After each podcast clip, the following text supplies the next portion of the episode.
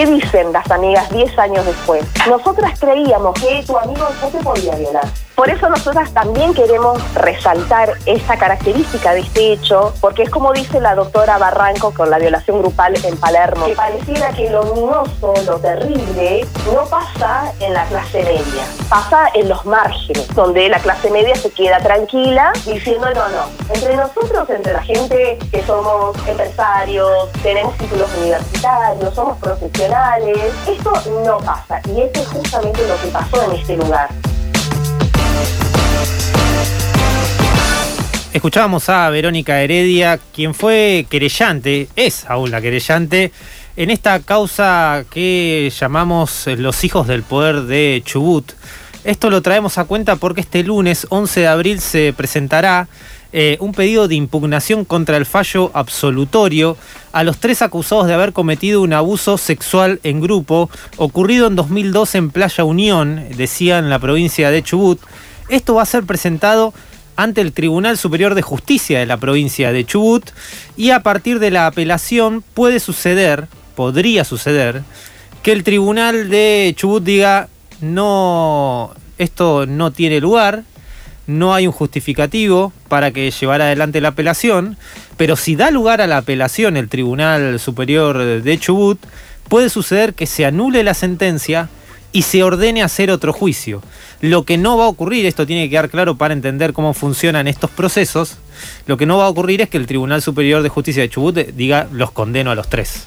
Estoy hablando, por si todavía eh, no lograron darse cuenta, de este caso que decía ocurrió en 2012, cuando la víctima tenía 16 años, y eh, en un marco de una fiesta, este, una fiesta por el Día de la Primavera, ocurrido el 22 de septiembre de 2012, fue abusada por al menos, ella eh, denunció, cinco personas.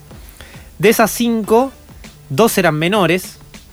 Entonces cuando se inicia la investigación, que se inicia muchos años después, la investigación se inicia luego de que la víctima hace un posteo en Facebook eh, muy este, conmovida por el caso de Telma Fardín, decide hacer un posteo en Facebook y eh, a raíz de eso, como mencionaba hijos del poder de Chubut, eh, estamos hablando de eh, sobrinos de exgobernadores, hijos de dueños de inmobiliaria, gente con poder de Chubut, un fiscal de oficio, el fiscal Rivarola, decide iniciar una investigación. De oficio significa que un fiscal se entera de algo que ocurrió, tiene la obligación de actuar.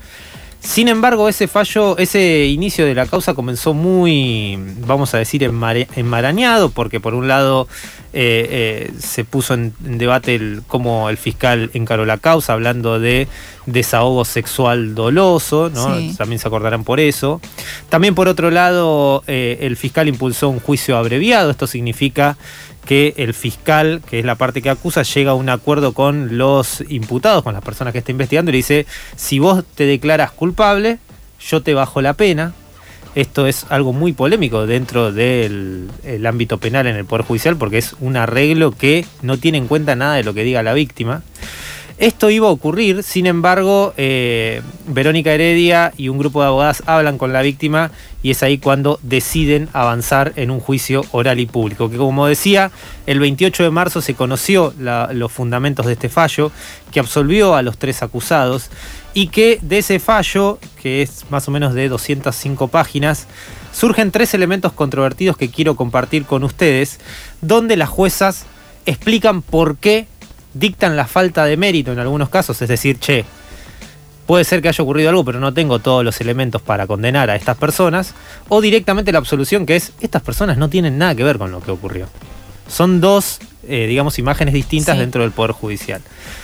Tres eh, argumentos que podemos destacar. Uno es que las magistradas interpretan que la denunciante, eh, en adelante la vamos a llamar D, que D no estaba lo suficiente ebria como para no poder consentir. ¿sí?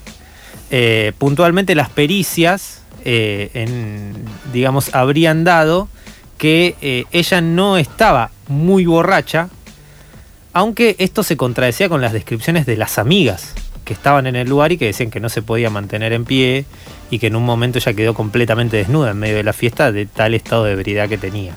También ahí eh, queda, queda como solapada la cuestión de que solamente estarían pasando por encima tuyo si estás anulada por el alcohol y no si simplemente dijiste, che, mira que no quiero.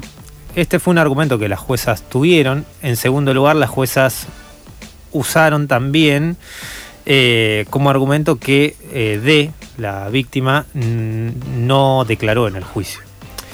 Y esto es algo complejo porque por recomendación de sus abogadas, Verónica Heredia, su equipo, eh, decidieron que eh, no se presenta a declarar en un juicio donde están los acusados, las personas que ella denunció, las personas que ella indica como sus abusadores sexuales.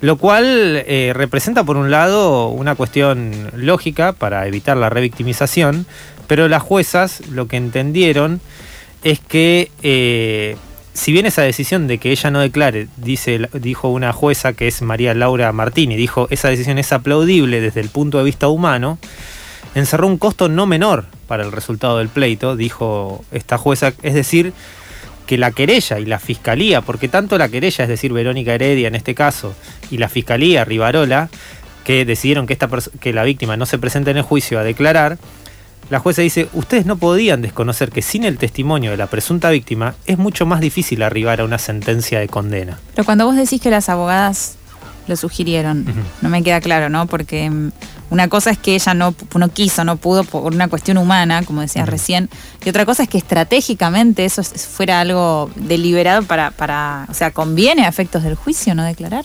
Y a efectos del juicio, dentro de, yo te diría que dentro de la lógica que hoy tenemos aún en el Poder Judicial, con la ley Micaela avanzando, pero no Mm, sí, cambiando de el paradigma. Y estratégicamente, es- esto es una opinión, ¿eh? es una opinión que no vale nada, pero eh, estratégicamente puede ser que, que no, que claro, o sea, no, que no tener el testimonio de la víctima y es importante.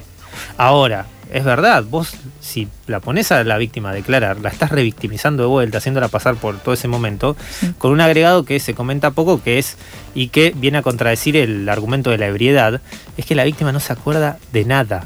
Y hay dos argumentos de por qué la víctima no se acuerda de nada de lo que ocurrió aquella noche. Ajá. En realidad de lo que ocurrió del abuso sexual. O sea, si bien ella sabe que ocurrió, eh, ella no puede acordarse y puede ser por un shock po- eh, postraumático, dijeron los peritos, o puede ser porque está posta muy ebria y no se acuerda de nada. Eh, En cualquiera de los dos casos, eso justifica más una eh, sentencia condenatoria. Claro. Claro, sí, sí. Pero bueno, sumo algo más que uno dice, bueno, no está la voz de la víctima, porque la queremos cuidar, que es algo atendible, es algo humano. ¿Qué otros elementos entonces presentás? Bueno, hubo otros elementos. Por ejemplo, eh, la, pe- eh, la pediatra María Sara Sánchez, recordemos, una, una adolescente de 16 años en el momento de los abusos, que la atendió en septiembre del 2012 y que le hizo el protocolo para la atención de víctimas de violencia sexual en Chubut declaró en el juicio. Eh, la psicóloga Analía Medici, que la acompañó inmediatamente y con quien trabajó la posibilidad de irse de Puerto Madryn, donde vivía, ella se termina mudando a la provincia de Buenos Aires. ¿Por qué? Empezó a haber un hostigamiento muy fuerte. Y el tercer punto, y, el otro punto significativo que destacó el tribunal para absolver a los tres acusados, es que dos testigos clave, que eran una pareja que estaban en el mismo quincho en el momento de los hechos, mintieron en el juicio, se contradijeron en el juicio dijeron que no, no recordar, no saber, y ya habían declarado que sí se acordaban lo que había pasado ah, en el momento de la investigación, habían declarado que se acordaban, pero cuando se sentaron adelante de los jueces dijeron que no recordaban bien. Eh, eso también fue un elemento que, claro, básicamente si se te caen los testigos, se complejiza la cuestión. Eh, cierro con esta pregunta. Cuando se conoció que los hijos del poder de Chubut fueron absueltos, que no iban a ir a la cárcel, también volvió a surgir el tema del scratch y sus caras aparecieron por un montón de lados. Y la idea del scratch, todos la sabemos, ¿no? Más o menos, digo, viene de la época de la dictadura cuando no había juicios a los milicos. Eh, entonces era, si no hay juicio, si no hay justicia, hay scratch. El tema es que acá no hubo justicia. Esa es la pregunta. O sea, no hubo un... Sí. Cierro con esta pregunta, no la podemos contestar, ¿no? Pero a lo que voy es a lo siguiente. ¿Cómo empezar a trabajar también estos temas en un caso como este, donde claramente el Poder Judicial se pronunció? Uno puede discutir y habrá que ver qué pasa a partir del lunes 11 de abril, que insisto, a la una de la tarde están convocando a la Casa de Chubut en Sarmiento al 1100 porque se va a, va a haber una manifestación acá en la ciudad de Buenos Aires, en la casa de Chubut, para que el Tribunal Superior de la provincia de Chubut acepte esta impugnación y ordene hacer el juicio de vuelta. Es difícil, es difícil, puede ocurrir. Pero son casos que eh, nos llaman siempre a la reflexión y, y a pensar también en el Poder Judicial con esto, ¿no? Un Poder Judicial que todavía te falta mucha perspectiva de género. Así que bueno, convocados, convocadas todas a este lunes 11 de abril a las 13 en la casa de Chubut, decía Sarmiento, 1172, donde se va a presentar la impugnación contra este fallo que absolvió a los tres hijos del poder de la provincia de Chubut.